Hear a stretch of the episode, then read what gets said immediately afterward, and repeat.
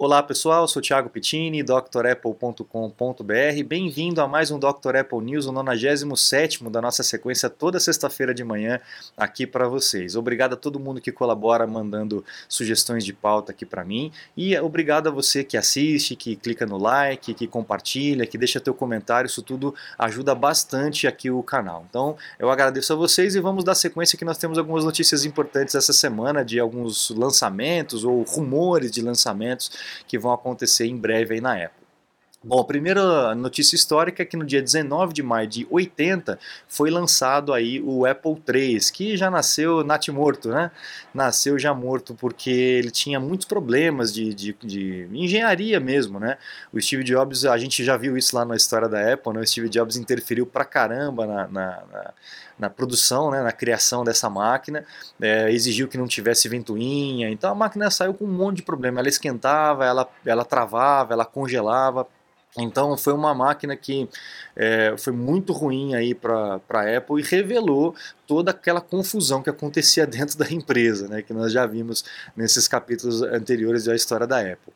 A gente também tem no dia 19, só que de 2001, o lançamento, né, a abertura das duas primeiras lojas da Apple nos Estados Unidos. Uma foi em Virgínia e outra foi na, na Califórnia. Então, as duas primeiras lojas, e hoje, né, 20 anos depois, são 510, se eu não me engano, é 510 lojas em 25 países. Então, realmente um crescimento absurdo, né? 510 lojas em 20 anos depois da primeira. Lembra que a Apple não tinha loja física, né? ela tinha espaços, ela fez um acordo com a Comp USA é, na, antes de começar a ter as próprias lojas para ter uma loja dentro da loja. A Comp USA era uma loja de informática, de eletrônicos gigantesca nos Estados Unidos, uma rede enorme, então a Apple queria aproveitar dessa estrutura já pronta em fazer uma loja dentro da loja, como essa que a gente está vendo aí nessa época dos coloridinhos, né? De lá de 98, 97, 99, né? Então, uh, estamos voltando hoje em dia. Uh, era mais ou menos assim, só que a Apple não tinha o controle do, que acontecia dentro da loja. Então, o Steve Jobs não gostou muito dessa experiência e logo uh, começou a fazer as lojas próprias. E no dia 18 de maio, só que de 2006, cinco anos depois das duas primeiras lojas, a Apple inaugura ah, essa loja icônica na Quinta Avenida, que é um cubo, né? a loja é subterrânea, você tem um cubo de vidro, e é, é, eu não sei se ainda é, mas na, na, durante um bom tempo foi o ponto mais fotografado, um ponto turístico mais fotografado de Nova York. Impressionante, né? Realmente uma construção completamente diferente, no meio de concreto, concreto, concreto, você tem um bloco de vidro, né? Chama muita atenção e tem muita fila todo dia nessa loja, é algo assim absurdo. Bom, agora vamos para as notícias mais atuais, né? começaram a chegar aí os, os iMacs novos, né, com o processador Apple Silicon. É, chegou primeiro para os é, podcasters, para os bloggers, aquelas coisas todas lá nos Estados Unidos, né, que eles são os influencers, né. Então a gente tem aí, é, já vimos alguns vídeos da, da, dos unboxings, mas a, a, máquina vai começar a chegar mesmo para as pessoas agora, deve estar tá começando a chegar agora para os réis mortais, né, os não famosos aí. Quem sabe um dia eu chego lá, né? Bom, vamos lá. O iMac é, 2021, o iMac, o iPad Pro e o TV Kit vai começar a, a aparecer nas lojas nessa quinta-feira. Exatamente isso que a gente estava falando, né? Então fique atento aí se você comprou, é, já vai esperando aí, se você está fora do Brasil, já comprou e tal, fique esperando que já deve estar tá chegando aí os teus equipamentos, tá? Quais são as notícias de rumores dessa semana que aí agitou a internet? A, a, gente sabe, a gente já vem falando que a Apple vai reformular toda a linha, né? Já reformulou o processador, reformulou a parte externa do iMac para o público é, normal, público comum, e agora vai fazer a reformulação das máquinas Pro. Provavelmente o, o iMac, o MacBook Air, na verdade, né, também vai ter uma reformulação, como nós vimos na semana passada. Né? É, o MacBook Pro também vai ter uma reformulação estética, que a gente tem visto aqueles vazamentos dos sketches, lembra que nós falamos nas outras semanas atrás? Aqui, os rumores do Mark Gurman lá da Bloomberg é com relação ao processador principalmente. Né? Então, o MacBook Air, que hoje tem um processador gráfico de 7 ou 8 núcleos, dependendo do valor que você pega, é, ele vai começar a partir de 10 núcleos de processador gráfico. Então, se a máquina já era, já era feroz, imagina agora. O MacBook Pro vai começar com 10 núcleos de processador e vai começar, vai ter uh, até de 16 a 32 núcleos de vídeo, de GPU, que também é algo absurdo, 16 a 32 núcleos, né? E o Mac Pro, ou Mac Pro, que é aquela torre é, absurda, né? Vai começar os núcleos a partir de 32, não, até 32 núcleos de performance com até 128 é, núcleos de gráfico. Imagina isso, cara. Se o M1, do jeito que é hoje nas máquinas mais simples, já é um, né, um tanque, imagina um, um tanque não, né? Já é um jato, né? que é rápido. Imagina é, com essa quantidade de núcleos, né? Otimizado. Realmente, se for isso aí, vai ser difícil de alcançar a Apple. As outras empresas vão ter que correr muito para poder conseguir o você está desperdiçando seu iPhone, iPad, Mac? Ganhe tempo e produtividade com nossos cursos. Você vai aproveitar melhor seu Apple. Matricule-se em drapple.com.br. Empenho. Vamos aguardar porque por enquanto são só rumores, né? A gente falou na semana passada também que a Apple ia lançar um serviço de, inter, de áudio Wi-Fi, é, Hi-Fi, né, de alta definição, é, sem perda. Só que logo na sequência veio notícias de que os AirPods, o AirPod Max e tal, não vai poder ter essa capacidade de, de é, reproduzir esse som de extrema fidelidade, de extrema qualidade.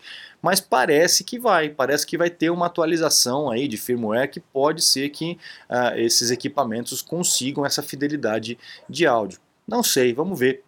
Vai depender muito do hardware, mas a Apple, a Apple costuma fazer isso, né? Ela faz algumas coisas, deixa inativa por enquanto, no momento em que o serviço sai, ela ativa nos equipamentos. Então pode ser que aconteça isso e para quem é fã de música e detalhista na questão do áudio, vai com certeza gostar disso. A gente também tem aí algumas, alguns rumores é, do que seria uma reformulação do Apple Watch. O Apple Watch que sairia, eh, sairia aquele visualzinho arredondado né, do, do iPhone 11 né, e entraria na moda do iPhone 12 ou do iPhone 4 lá atrás, né, achatadinho, mais quadradinho. Vamos ver, tá bem bonito. E teria as cores também, né? Que tá seguindo aí uh, o padrão que a Apple tá fazendo para esses equipamentos, né? Então a gente provavelmente vai ter Apple Watch com mais cores do que nós temos hoje, que são três, né? Não me lembro nem se a cerâmica branca ainda está sendo vendida. Eu acho que ainda não está não tá mais vendido a caixa de cerâmica, né? Que era muito bom. Eu lembro que o Johnny Ive usava o relógio de, de cerâmica. Bom, Uh, uma, um, um report aqui, um documento, estava dizendo que a Apple comprometeu a tua segurança de dados dentro da China. Por quê? Porque a China controla essa questão das informações lá dentro. Né? Em 2016, é, teve uma, uma lei na China que obrigou a Apple a migrar todos os dados de chineses para data centers que estavam na China e que fossem controladas pela, gerenciadas né, pelas autoridades é, chinesas, por uma companhia chinesa, que na verdade é uma autoridade chinesa, né? porque tudo lá é uma coisa só, apesar de não parecer, mas tudo lá é uma coisa só. Então a gente tem aqui um report dizendo que isso pode trazer algum tipo de comprometimento para os dados dos chineses, obviamente, né, que estão lá naquele, naquele data center e é, esse controle aí da, dessa companhia chinesa é, tira um pouco dessa autonomia. A Apple diz que não, a Apple diz que isso não tem problema. É, que o, inclusive Ross Anderson da Universidade de Cambridge falou os chineses são é, é, quebradores de iPhone seriais. O serial killer, eles seriam serial breakers. É, né? Eles têm essa, essa coisa de, de, desmontar, de fazer os paralelos, aquela coisa. Então existe essa preocupação com relação à China. Mas a Apple diz que, que não tem problema nenhum com relação a isso, que os dados estão seguros. Né? Vamos ver o que, que isso vai dar. Uh, se você teve problema com o Message, o iMessage ou o Message aí do seu iPhone, não foi problema só com você, tava, teve um, uma, um down aí do system muito grande na quinta-feira, demorou algumas horas aí para poder voltar, mas voltou, parece que voltou. Aqui no Brasil, infelizmente, a turma não usa muito, né? Mas é, é um serviço muito bom e muito seguro. Se você vai falar de iPhone para iPhone, usa o Message que é melhor, tá? A, a, novo, a gente teve essa semana também o dia ou a semana da acessibilidade, né, alguma coisa voltada para isso. E a Apple revelou que vai ter alguns recursos novos de acessibilidade. O que já era bom nos iPhones, no iPad, no Mac, no Apple Watch, vai ser melhor ainda. A Apple continua trabalhando firme nessa questão do voice over e de outros recursos, Assistive Touch, é, para os equipamentos. Eye tracking, né, um, um rastreador de atenção de olho, né, para poder é, mudar as opções dentro da tela, isso no iPad, ou então balançar para poder mexer as coisas no Apple Watch. É, são recursos que são fantásticos. Para quem necessita disso, sabe a importância de uma coisinha muito pequena que pode ser para a gente, né? Mas para essas pessoas que necessitam desses recursos, realmente isso facilita muito a vida, tá? Os AirTags começaram a ser vendidos aqui no Brasil, 370 reais era o preço dele, é, mas parece que foi suspensa a, a venda, né? não sei se já voltou ou ainda não, mas começou a vender e foi suspenso. Então vamos ver o que, que vai acontecer, se é, quanto tempo vai demorar para isso voltar a começar a ser vendido aqui no Brasil. Tá, tá tendo um rolo aí com o AirTag com o lance de abrir e tirar a bateria, lá na, na Austrália já parou de vender, não sei se voltou, enfim, é uma confusãozinha com relação a isso. Né? E por último, para a gente encerrar o nosso news dessa sexta-feira, eh, a gente tem uma a gente tem essa lei, né, Right to Repair, que está tentando ser passada lá nos Estados Unidos, tentando ser aprovada nos Estados Unidos, para flexibilizar a possibilidade do consumidor final e de assistências técnicas que não são autorizadas conseguir consertar aparelhos, principalmente da Apple, que é cada vez mais difícil de reparar. Então existe o lobby para os dois lados, né, é, para é, não, não facilitar o reparo e também o outro para poder liberar geral cada vez mais. É aquela disputa logo do começo da Apple, né, o Steve Wozniak querendo fazer a máquina com mais slots, né, para que as pessoas pudessem abrir e mexer, que era o que ele gostava de fazer, e o Steve Jobs pensando no usuário comum que não quer aprender a abrir iPhone, né, ele, ele se estragar, ele quer levar para arrumar, o que é a grande maioria, né, a grande maioria das pessoas não se interessa em abrir a máquina, máquina, em mexer nas coisas, né? É, é, quer que o produto funcione e acabou. Mas existe a parcela pro, a parcela geek, né? Que gosta dessas coisas. Então tem que haver um meio termo disso para que o equipamento também não seja uma coisa que estragou, você joga fora e compra outra, porque aqui no Brasil não dá para ser algo descartável, né?